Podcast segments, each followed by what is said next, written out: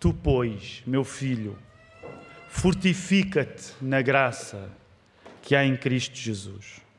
E o que de mim, entre muitas testemunhas, ouviste, confia-o a homens fiéis, que sejam idóneos para também ensinarem os outros.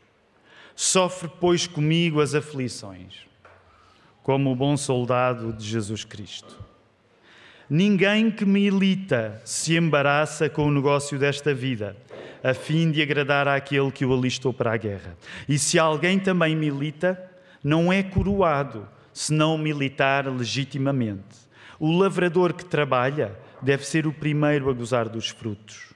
Considera o que digo, porque o Senhor te dará entendimento em tudo. A mensagem que quero pregar nesta manhã chama-se Viver fora da rede. Viver fora da rede. Por bonito que pareça, nós estarmos disponíveis para todas as pessoas à nossa volta, nós acabamos enredados nessa expectativa irrealista. Não é uma expectativa razoável tu pensares que podes viver disponível para todas as pessoas à tua volta. Esta é uma das coisas que eu quero partilhar contigo na pregação deste sermão, nesta manhã. Já vamos ver como é que descobrimos esta verdade no texto bíblico. Mas essa é uma expectativa irrealista e que, em grande parte, no momento que nós vivemos hoje, por conta de um grande progresso tecnológico, nós acabamos por ter. Ter a expectativa de que é possível vivermos ligados a todas as pessoas à nossa volta. O que o apóstolo Paulo está a explicar a Timóteo e está a comunicar para nós, o que a palavra de Deus, a expectativa da palavra de Deus hoje para nós, é precisamente que é a expectativa de que obedecer a Jesus implica uma prontidão se tu queres obedecer a Jesus, implica uma prontidão. E não é uma prontidão qualquer, porque é uma prontidão desembaraçada. Precisas de estar desembaraçado para obedecer a Jesus. Porque quando nós somos cristãos, nós sabemos e queremos viver de acordo com o princípio de que Jesus está sempre em primeiro lugar.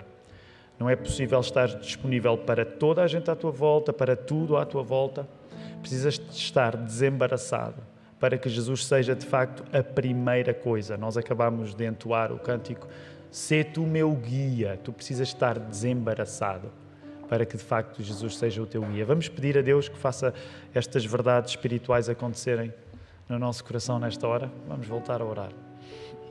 Querido Deus, obrigado uh, pela tua palavra aberta para nós em todos os tempos. Obrigado pelo pela coisa boa que é estarmos nesta casa de oração aqui de manhã, Senhor. Obrigado porque eh, viver com Jesus é viver com a Igreja e, e é viver aquilo que estamos a viver nesta manhã, em todas as coisas que enchem o nosso coração, as felizes, as tristes, mas sempre, Senhor, dependentes da tua graça, do teu cuidado, avançando. Obrigado por tudo o que planeaste para que cada pessoa aqui estivesse nesta hora. Ó oh, Senhor, que a tua palavra seja por isso entregue na agência do poder do teu Espírito Santo, Senhor. Ajuda-me a pregá-la com cuidado e coragem. Ajuda cada pessoa a recebê-la como vinda de ti. Ó oh, Senhor, e que no final, aquilo que nós pedimos quase todos os domingos, voltamos a pedir neste, que a gente saia melhor do que como entrou. Que nós saiamos com uma alegria, com uma confiança que, não sendo a resolução de todos os nossos problemas por enquanto, é uma alegria que nasce da convicção de que para sempre os nossos problemas já foram resolvidos, ainda que nós os atravessemos nesta hora. E que isto anime de alegria a todos. É isso que nós oramos, em nome de Jesus. Amém. Amém. Vamos voltar ao texto, queridos irmãos. Uh, nós temos sete versos à nossa frente uh, e há uma coisa que vai ficando cada vez mais consolidada à medida que, depois de termos estudado a primeira carta que Paulo escreveu a Timóteo, agora estamos na segunda carta que Paulo escreveu a Timóteo. Há uma ideia que se vai familiarizando em nós, e essa ideia é tão pura e simplesmente esta: sofrer por causa de Jesus não é estranho. Sofrer por causa de Jesus não é estranho. Nem deveria ser necessário acrescentar, mas vou fazê-lo. Nenhum de nós gosta de sofrer. Nenhum de nós tem um prazer em sofrer. Nenhum de nós, quando se torna cristão, uh, ganha uh, uma curiosidade ou uma vontade para passar por ocasiões de sofrimento. Os cristãos não são masoquistas, não gostam de sofrer. Mas é verdade que não é possível ser cristão, ser transformado radicalmente pela morte e pela ressurreição de Jesus, sem ganharmos uma relação renovada também com o próprio sofrimento. E é isso que, sobretudo na segunda carta que Paulo escreve a Timóteo, sobressai. A maneira tão franca, mesmo quando nos parece desanimadora, mas a maneira tão franca como o apóstolo Paulo partilha com o seu amigo Timóteo os sofrimentos que ele atravessa pelo facto de ter uma vida nova em Jesus.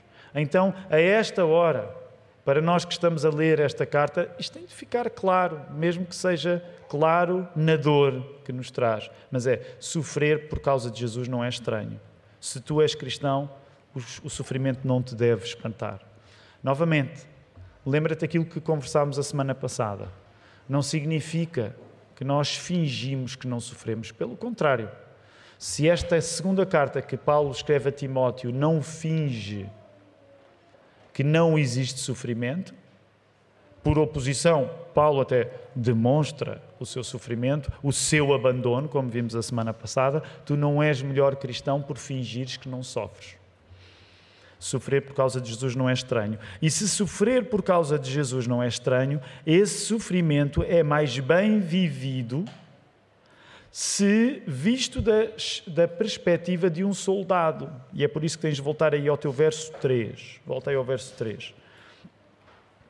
Sofre comigo como bom soldado de Cristo Jesus. E o 4 continua. Nenhum soldado em serviço se embaraça com os negócios desta vida, diz uma tradução. Por exemplo, outra tradução ainda, a Bíblia para Todos, que é a tradução feita em Portugal, num português corrente, a pensar nas pessoas que não estão tão familiarizadas com a leitura da Bíblia, o verso 4 diz assim: O soldado que vai para a guerra deixa de se preocupar com os negócios da vida civil para poder agradar ao comandante. Então surge já aqui um aspecto que é a ênfase que eu quero fazer nesta mensagem. A abertura para o sofrimento de que um cristão maduro precisa implica desembaraço. Encontras a frase aí.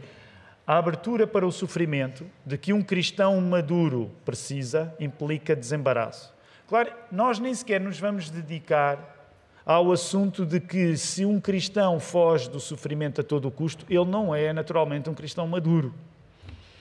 É um cristão infantil. Novamente, nós não queremos sofrer, mas um cristão maduro sabe que o sofrimento acontece.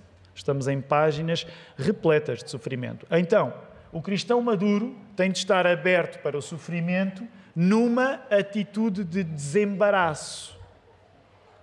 E mesmo nas imagens seguintes, olha para o teu verso 5 e para o teu verso 6. Tu vais encontrar no verso 5 a imagem de um atleta. E vais encontrar no verso 6 a imagem de um agricultor na diferença que existe entre um soldado, um atleta ou um agricultor, existe uma característica comum que é prontidão. Todas estas pessoas, o soldado, o desportista, o agricultor, precisam de ser gente pronta. Precisam de ser gente pronta. Neste caso, o lutador tem de ser pronto para querer ganhar o combate. Não faz sentido. Tu se, imagina que tu assistes a uma luta. Uh, talvez este não seja o melhor exemplo, porque eu não quero agora falar na questão eventualmente polémica de que se, se um crente deve assistir a uma luta ou não, mas, mas pronto, imagina, não penses nisso agora, segue, segue o exemplo. Imagina que tu pagaste para ir assistir a uma luta uh, e um dos, um dos lutadores não quer ganhar. Tu sentir-te-ias enganado. Não foi para isso que eu paguei, eu paguei para ver um combate. Okay? Porque é suposto que o lutador queira ganhar a luta. Imagina que tu és um lavrador, que estás no campo da agricultura uh, e que contratas alguém, mas é alguém que não está interessado em que haja colheita. Não é um agricultor a sério, não é uma pessoa que deva estar no trabalho de cultivar a terra. Portanto, o que é que se pede de um lutador? Pede-se que ele queira ganhar. O que é que se pede de um agricultor? Pede-se que ele queira usufruir da sua própria colheita, do fruto dos seus trabalhos. Portanto, neste sentido, soldados, atletas e agricultores são gente pronta, gente que não fica para trás, embaraçada por alguma coisa. E por causa disso, eu gostava que nós pensássemos rapidamente acerca da palavra embaraço. Talvez não seja a palavra que tu usas mais. Embaraço. Mas a palavra embaraço vem de uma palavra em português, quer dizer baraço. Eu não sei se tu sabes o que é um baraço, mas um baraço é uma corda ou é um cordel. Daí que nasce a palavra embaraço, que é a coisa que nos enlaça, que nos prende os movimentos, que nos enreda. Quando tu vais ao grego, tu encontras precisamente o verbo emplequetai, que significa também tecer. Portanto, estamos a falar de tecidos, de cordas, de fios, de coisas que atrapalham os nossos movimentos. E nesse sentido falamos de nos desembaraçarmos, de sairmos da rede. Uma pessoa desembaraçada é a pessoa que não está amarrada. Não está amarrada. E como não está amarrada, está pronta. O soldado está pronto para lutar. O atleta está pronto para competir, o agricultor está pronto para ter uma colheita. São pessoas no ativo, não são passivas. Portanto, o que Timóteo deve compreender é que o cristão embaraçado não vai cumprir o que Deus pede dele, que exige uma prontidão parecida com a do soldado, do atleta e do agricultor. Encontras aí essa frase. O cristão embaraçado não vai cumprir o que Deus pede dele, que exige uma prontidão parecida com a do soldado, uma prontidão parecida com a do atleta, uma prontidão parecida com a do agricultor. E hoje há uma sintonia entre esta mensagem e a mensagem que foi pregada no culto da plantação da nova igreja, pelo Filipe. Foi o último sermão uh, da série dos seis sermões contra a preguiça porque é desta prontidão que estamos a falar. Não é ficar numa atitude supostamente neutra, de ainda não fazer nada, esperando no futuro fazer alguma coisa, mas é de facto um, um nervo santo. Não é necessariamente um nervosismo, mas é um nervo. O cristão embaraçado não vai cumprir o que Deus pede dele. E nesse sentido, tu não podes ser um cristão embaraçado.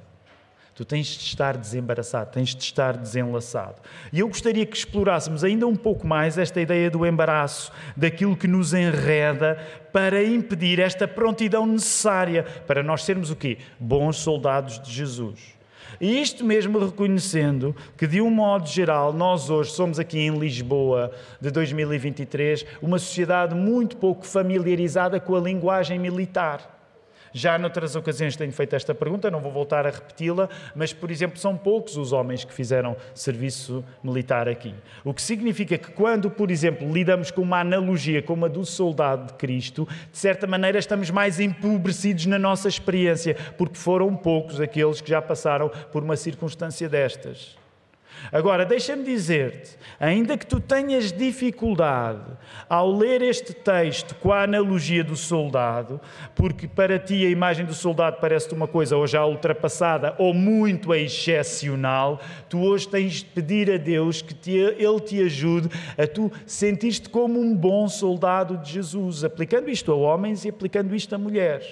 Porque é de facto esta linguagem de urgência que o apóstolo Paulo estava a usar. Ser cristão é, por isso, cultivar uma necessidade de desembaraço, E nesse sentido implica cultivar uma noção daquilo que nos embaraça, daquilo que nos enreda. Tens essa frase agora aí. Ser cristão é cultivar uma noção daquilo que nos enreda. Porque tu, para estares desembaraçado, tens de ter uma ideia acerca daquilo que te está a embaraçar. Tu, para estares desenredado, precisas de uma ideia acerca daquilo que te está a enredar. E nesse sentido é curioso que o texto bíblico descreva desta maneira, com esta linguagem, aquilo que são os negócios, os assuntos da vida civil, por exemplo, em algumas traduções no verso 4. É como se os negócios da vida normal funcionassem como uma espécie de roupa muito apertada. Eu não sei quando foi a última vez que te sentiste com uma roupa desconfortável, mas uma roupa apertada. É esta a imagem que também está em causa. E nós pensamos que muitas vezes as coisas do dia a dia nos comprimem, nos apertam, nos deixam ansiosos. No grego original, eu não sei se tu sabes, mas a palavra que é usada para os negócios do dia a dia é pragmateiais, de onde nós recebemos a palavra pragmático, pragmatismo e todas as outras palavras ligadas à ideia de pragmático. Então, essa é uma coisa que eu achei interessante quando estava a preparar-me para pregar este sermão. Porque, por exemplo, quando tu ouves uh, que alguém é pragmático, isso geralmente não é necessariamente uma coisa má, certo? Quando alguém diz, é uma pessoa muito pragmática, é uma coisa má? Não é uma coisa má é provavelmente até sinal que essa pessoa que é chamada de pragmática é uma pessoa que sabe fazer acontecer, como o pessoal agora diz, fazer acontecer, não é? Então, uma pessoa pragmática é uma pessoa que sabe fazer as coisas acontecer. Os negócios têm de ser tratados, são tratados, as coisas têm de ser feitas e as coisas são feitas. Então, pensa nisto, é interessante. Se o apóstolo Paulo está a dizer a Timóteo que o bom soldado de Jesus, a pessoa que realmente está hum, do lado de Jesus, do partido de Jesus, ela não pode ficar enredada nas coisas, vamos dizer assim, pragmáticas. O que é que isto é, quer dizer? Há uma ironia aqui, que é esta. Se ser pragmático é saber fazer acontecer, ser cristão pode significar ir além daquilo que supostamente tem de acontecer. Deixa-me tentar explicar. Quando tu és cristão, tu tens de ter olhos para as coisas do dia a dia, certo? Aliás, é interessante, por exemplo, a esta altura, lembrar uma igreja que tinha alguns problemas na relação com as coisas do dia a dia. Lembram-se? Há uma igreja no Novo Testamento que está com algum problema com as coisas do dia a dia. Porquê? Porque está tão vidrada no regresso de Jesus que começou a deixar de cuidar dos negócios do dia a dia. Lembram-se que igreja é essa? Ninguém se lembra? Tessalónica. E nessa altura o apóstolo Paulo tem de dizer coisas até bastante pragmáticas. Sabem qual é uma coisa pragmática que o apóstolo Paulo diz aos crentes lá de Salónica? Ele diz uma coisa muito pragmática, que é quem não quiser trabalhar, também não coma. É uma frase pragmática, que é se tu não cuidas dos negócios do dia a dia, das tuas obrigações, então não podes querer ter os benefícios de quem cuida. Então é interessante, porque se por um lado há ocasiões em que a Bíblia nos chama à responsabilidade de nós não fazermos da nossa obsessão pelas coisas espirituais uma razão para nos tornarmos irresponsáveis, a verdade é que aqui também nos está a dizer que ser cristão vai além de compreender as coisas que precisam de ser feitas no dia a dia. Ser cristão é ter olhos além do que a rede nos quer dar.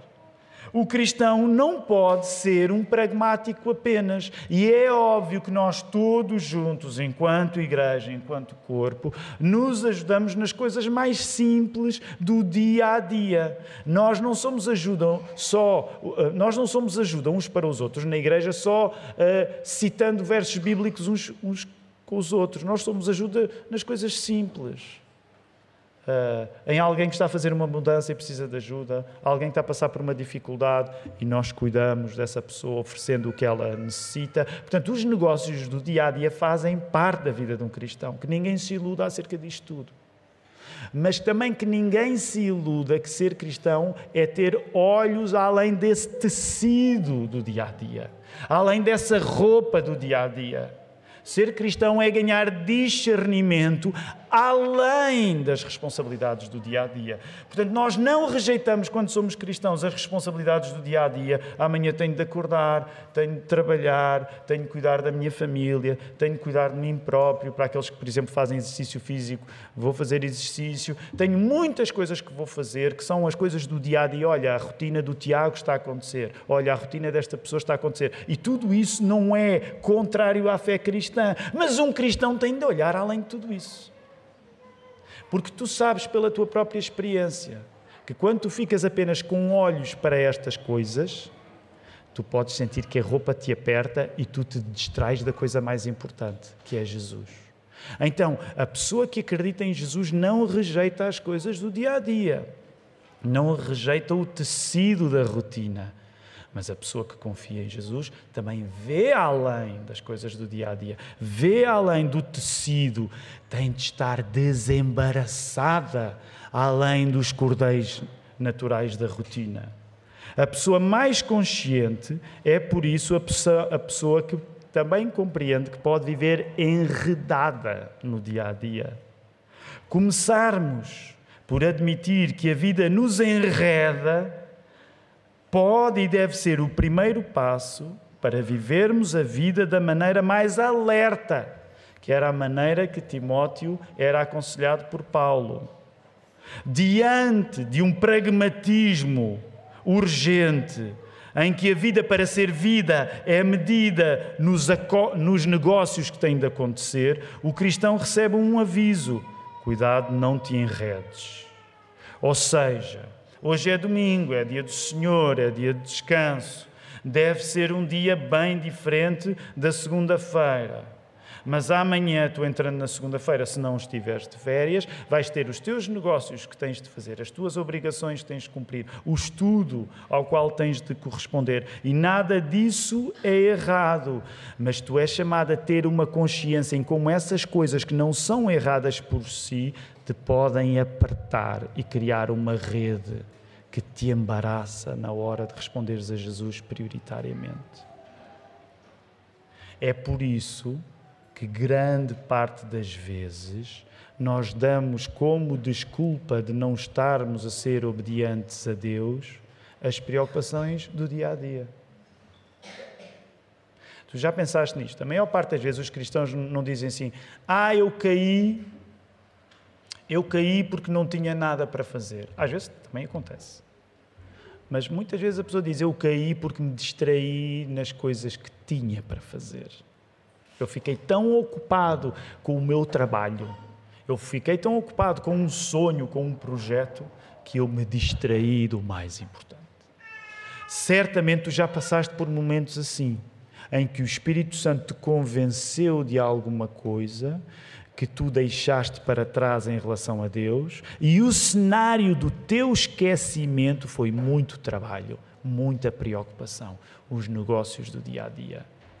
Logo, tu precisas de ganhar a noção de como os negócios do dia a dia, não sendo uma coisa má, te podem embaraçar. E nesse sentido, nesse sentido, o conselho que nós precisamos hoje dar uns aos outros é também dizer assim: aprenda a sair da rede. Aprende a sair do embaraço. Aprende a sair da trama. Aprende a sair da grelha. Aprende a sair da matriz.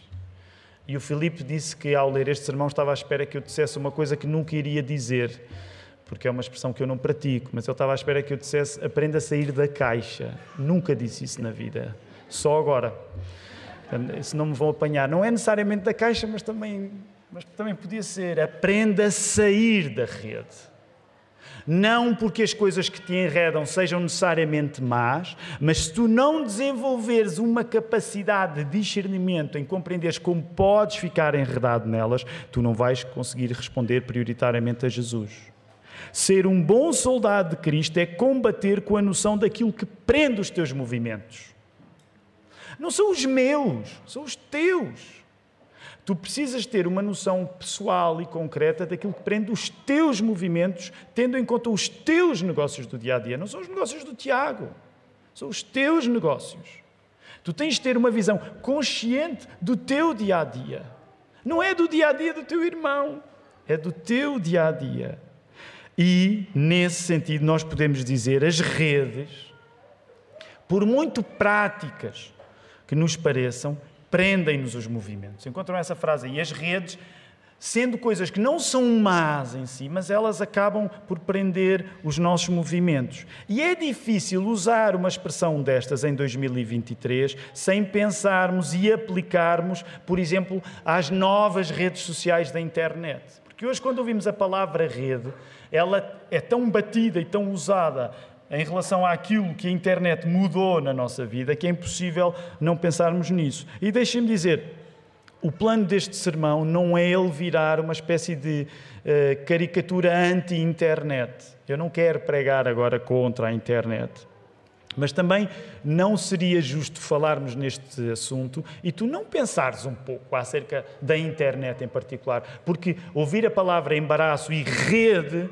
Uh, pensamos facilmente nas redes sociais. Aliás, os nossos diáconos precisamente dizem isso e não há contradição nenhuma em dizer sigam-nos nas redes sociais.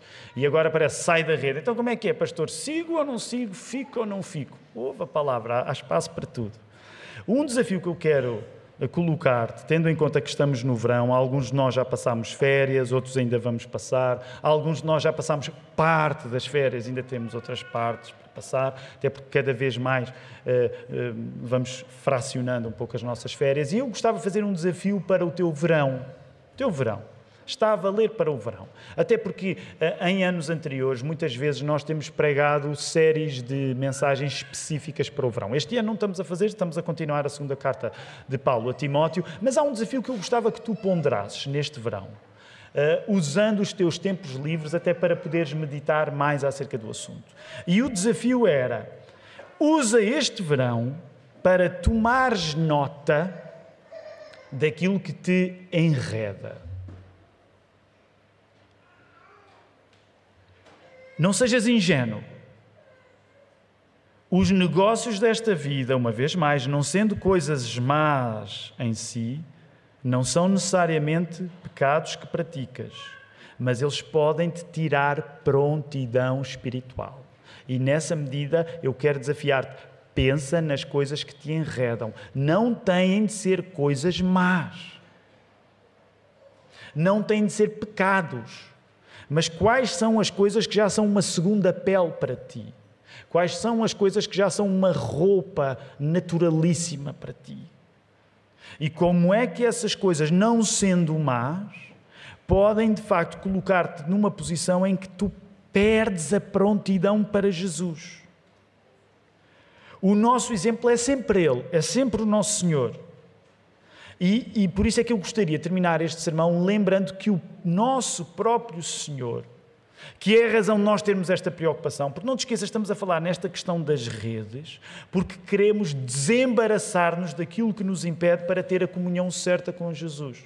Jesus deu-nos uma vida nova, a coisa mais importante que nós temos nesta vida, ainda antes de o encontrarmos fisicamente nos novos céus e na nova terra, a coisa mais importante que nós temos é de facto viver já aqui de acordo com a vida nova que Jesus nos deu. Então é por isso que nós estamos a ouvir um sermão acerca de que precisamos de estar desembaraçados, porque se eu ficar muito embaraçado nos negócios do dia a dia, eu não vou conseguir viver em, na comunhão certa com Jesus.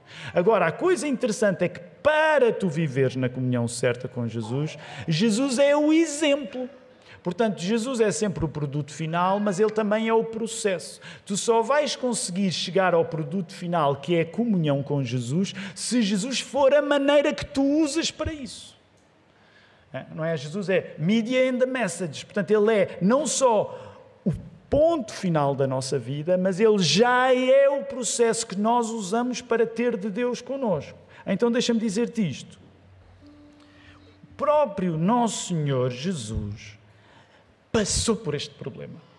Vou dar-te um exemplo. Não precisas de abrir, mas se tu fores a Marcos, no capítulo 1, há, uma coisa muito interessante. Logo no arranque do Evangelho de Marcos, que é Jesus, o Evangelho de Marcos começa logo com João Batista e o batismo de Jesus, depois a tentação no deserto, Jesus começa a convidar discípulos para serem pescadores de homens, ele começa a fazer sinais, ele cura um endemoninhado na sinagoga, ele cura a sogra de Pedro e logo no final do, do, do Evangelho de Marcos há uma cura que ele vai fazer de, de um leproso. Mas ainda antes disso, é muito curioso, eh, o Evangelho de Marcos diz-nos que Jesus se ausenta. E ausenta-se porquê? Porque ele vai para o seu tempo de comunhão com o Pai. E uma tensão que eh, eh, aparece no texto é que andam todos à procura de Jesus. Como quem diz a Jesus: Jesus, os negócios desta vida não podem esperar. E é engraçado, no final do capítulo 1, o próprio Jesus diz: É verdade, eu tenho coisas para fazer. Mas uma coisa que eu quero que tu entendas ao longo dos Evangelhos é que isso é uma tensão para o próprio Jesus. Esta é a minha maneira de abreviar o Evangelho de Marcos. Tu não tens de ter a mesma maneira de abreviar o Evangelho de Marcos. Mas o Evangelho de Marcos também é a história de uma pessoa que está sempre a tentar descansar e nunca consegue. Porque esse é um dos assuntos que tu vês explorado no Evangelho de Marcos. Jesus está sempre a tentar ter paz e as pessoas vêm sempre atrás dele. Então repara, de facto, Deus fez pessoa em Jesus para nos salvar, mas isso não significa que a própria relação de Jesus com o trabalho era uma relação linear ou simples, porque o próprio Jesus continuamente procurava dar prioridade a Deus. E isso interferia com os planos mais pragmáticos da equipa dele. O meu ponto é este, tu já estás a perceber onde eu quero chegar. Se Jesus, Deus, homem, Criador de todas as coisas, passou pela tensão que é querer estar com o Pai, mas outras pessoas a quererem estar com Ele, e isso às vezes barrar de frente, como é que tu não vais passar? Tu vais ter de passar por essa tensão. Não há um segredo que eu possa partilhar contigo. Hoje vou pregar acerca da solução para tu conseguires dar a prioridade a Jesus e ao mesmo tempo ter um relacionamento perfeito com as pessoas. Não há solução. A tensão é para ser vivida, porque o próprio Senhor Jesus a viveu. Portanto, uma das coisas que eu preciso dizer-te é que tu nunca vais encontrar aqui um equilíbrio perfeito entre as tuas próprias necessidades e as necessidades dos outros. Mas deves demonstrar essa tensão, sendo capaz de te encontrares com Deus até quando os outros se querem encontrar contigo. Ok? Frase é grande, ela aparece aí. Tu nunca vais encontrar aqui um equilíbrio perfeito entre as tuas necessidades e as necessidades dos outros. Mas deves demonstrar essa tensão sendo capaz de te encontrares com Deus quando os outros querem encontrar contigo. Deixa-me dizer-te, isto aplica-se à minha vida de pastor, mas aplica-se à tua vida mesmo que tu não sejas pastor. Há alturas em que pessoas vão querer encontrar-se contigo e tu vais dizer: não vai dar. Porque o meu lugar agora é encontrar-me com Deus. E não há nenhum pastor e nenhum crente que tenha um sistema perfeito. Porque se Jesus viveu esta pressão, tu não vais escapar dela, sejas pastor ou não. Portanto, isto significa que uma coisa que tu tens de aceitar como cristão maduro é que não há regra simples que te resolva o problema. Alturas existirão em que tu estás com Deus significa não estares com outras pessoas. E as pessoas vão ter de saber viver com isso. Deixa-me fazer-te uma confissão de pastor, que é uma coisa que muitas vezes é um peso para mim, para o Felipe, para o Marco e para qualquer pastor aqui. Sabes? Essa é das relações mais complicadas que existe na vida de um pastor, porque, por um lado, um pastor tem vontade de fazer tudo e de chegar a toda a gente. Mas deixa-me dizer-te, e tenho aprendido isto em duras, em duras dificuldades: ninguém consegue. Ninguém consegue. Sabes porquê é que ninguém consegue? Porque o único Deus é o nosso Pai é Deus nosso Pai, não é nenhuma pessoa. Ninguém consegue. Portanto, eu gostaria que tu fosses para o teu verão e pensasses nas coisas que te enredam. Quais são as coisas que me enredam? Quais são as coisas que já são uma segunda pele para mim e quando eu dou por mim, já são elas que me estão a fazer a mim e não sou eu que estou a fazer a elas. E uma delas, obviamente, para muita gente, para mim, continua a ser uma luta, é isto. Isto já nos faz mais a nós do que nós fazemos isto. Já dei este exemplo noutras alturas, não precisas de concordar com ele. Às vezes é tão triste. Já viste nós agora, e já me aconteceu, não estou livre disso. As pessoas andam na rua e há uma trela virtual. Há uma trela virtual, não sei se já reparaste. Nós andamos assim na rua. Isto conduz-nos. Então, eu calculo que haja conversas entre telemóveis, em que os telemóveis se veem uns aos outros e cumprimentam, e digo assim: estás a passear o cão? E os telemóveis vão falando. Já não somos nós que usamos isto, é isto que nos usa a nós. Andamos em casa assim. O telemóvel foi passear o cão. Obviamente é um exagero o que eu estou a dizer, mas se calhar não é um exagero tanto assim. Portanto, tu precisas de cultivar as coisas que te enredam para que tu tenhas tempo para dar prioridade a quem merece. E não tenhas vergonha de dar prioridade a Jesus quando não podem ser os outros a exigir essa prioridade. Não vivas isso com culpa. Não vivas com culpa, porque para tu te encontrares com Jesus, tu não podes estar disposto e capaz de te encontrar com toda a gente. Tu tens de fazer escolhas. Tu tens de estar desembaraçado para seres um bom soldado de Jesus. O omnipotente não tens de ser tu a responder a todas as mensagens que recebes. Deixa-me só dizer isto, quero terminar o sermão. Mas esta aprendi com, com, com, uma vez com o meu amigo Manuel Rainho. Alguns de vocês conhecem o Manel. Uma vez o Manel disse-me uma coisa que, que, que eu entendi. Um, ele disse: Estamos a falar acerca de responder a mensagens. Eu não sei como é que és tu a responder a mensagens, eu sou bastante imperfeito. Mas ele fez-me pensar numa coisa, que ele disse alguma coisa uh, nesta linha. Uh, eu não posso partir do princípio que a partir do momento que tenho uma tecnologia,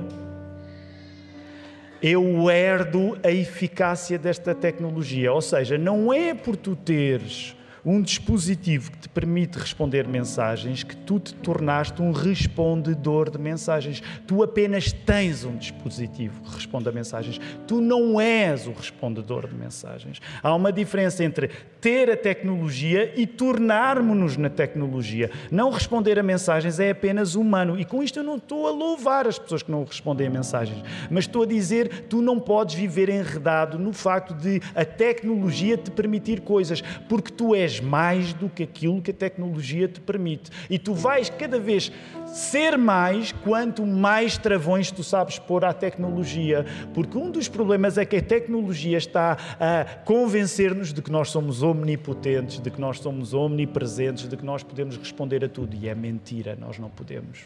Se Jesus teve o seu tempo limitado, nós também temos o nosso tempo limitado. Deixa-me terminar com uma palavra de esperança. O general é Ele, não somos nós. Já pensaste nisso? Eu não tenho experiência militar, mas no final de me preparar para este sermão eu pensei isto. Pois é, o general não sou eu, não sou eu que tenho que ter um plano de resolver a guerra. E um dos problemas quando nós vivemos enredados é que nós acabamos a achar que nos compete a nós saber como é que a guerra vai correr. Espera aí, eu sou apenas um soldado, eu não sou general. O omnipotente não sou eu, o omnisciente não sou eu, só Deus é que tem esse lugar. Eu sou apenas um soldado. Eu vou lutar para onde me mandarem. Eu não vou poder estar a lutar em todo o lado ao mesmo tempo. O soldado que vai para a frente fica naquela frente, não fica noutra frente. Ele não pode estar em dois lugares ao mesmo tempo. Tu não podes estar a resolver todos os problemas ao mesmo tempo. Só te vais enganar e tornar-te um soldado mais incompetente. Topa a esperança que sobra para nós só quando nos encontramos em primeiro lugar com Jesus, podemos depois encontrar-nos com todas as outras pessoas. Tu sabes que isto tem acontecido na tua vida. Muitas vezes, quanto mais irrealista és, achando que te podes encontrar com toda a gente, o que é que acontece? Menos te encontras com Jesus quiseste responder à expectativa de toda a gente à tua volta, quiseste dizer sim a toda a gente à tua volta. Quem é que acabou a perder? Foi Jesus. E tu acabaste a perder a presença de Deus, supostamente porque querias estar na presença de todos os outros. A solução é o próprio Jesus. Só quando tu te encontras com Jesus, prioritariamente com Jesus, sem culpa em colocar Jesus em primeiro lugar, tu podes começar a encontrar-te com alguma pessoa além dele. Portanto, durante este verão, usei este tempo, Senhor, o que é que me enreda para, em primeiro lugar, eu me encontrar contigo e, a partir da tua presença, me encontrar com as pessoas que tu indicas para eu me encontrar. Graças a Deus não somos generais, somos soldados. Graças a Deus não somos a capacidade da tecnologia que temos. Usamos a tecnologia da maneira que podemos e em todas as coisas, que seja o nosso Senhor Jesus a ser louvado. Vamos fazer isto com as nossas vozes, vamos ficar de pé, vamos louvá-lo.